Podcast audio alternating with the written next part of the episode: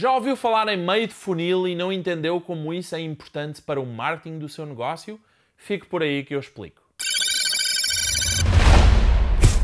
Olá, o meu nome é Paulo Faustino e sou especialista em marketing digital. Seja muito bem-vindo ao episódio 24 do Marketing Break e no episódio de hoje vamos falar sobre meio de funil.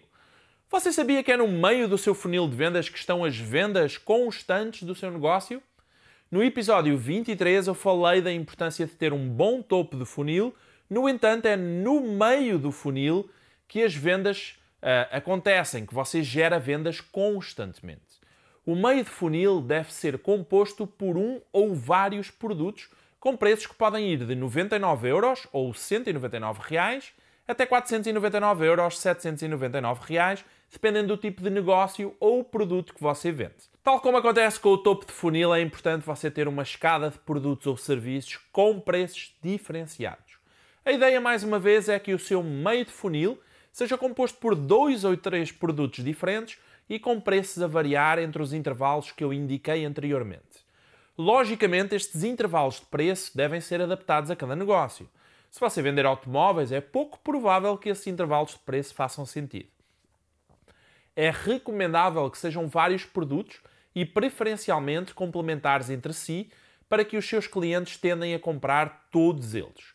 Estes produtos devem ser vendidos perpetuamente e eles servem todos os compradores do seu negócio que compraram lá em cima no topo de funil. Estes produtos ou serviços são aquilo que chamamos de ofertas de back-ends ou ofertas de fundo. Só quem começou pelo topo de funil é que tem acesso a estas ofertas. Você também pode fazer angariação de novos clientes com estes produtos de meio de funil. No entanto, é mais barato vender para os clientes que já compraram no topo de funil do que anunciar diretamente para produtos de meio de funil. Estes são também os produtos mais importantes do seu negócio e que geram vendas constantemente. Sem estes produtos, o seu negócio é refém de um custo de aquisição altíssimo para angariar novos clientes. Se o seu negócio não tem produtos de meio de funil, você precisa criar esses produtos imediatamente. Um dos grandes erros dos negócios é terem uma oferta de produtos muito limitada e que não lhes permite crescer ao longo do tempo, levando os seus clientes a comprarem continuamente. Se esse é o seu caso, eu recomendo que você trabalhe na escada de valor do seu negócio, construindo ofertas de valor acrescentado para o seu meio de funil e fundo de funil.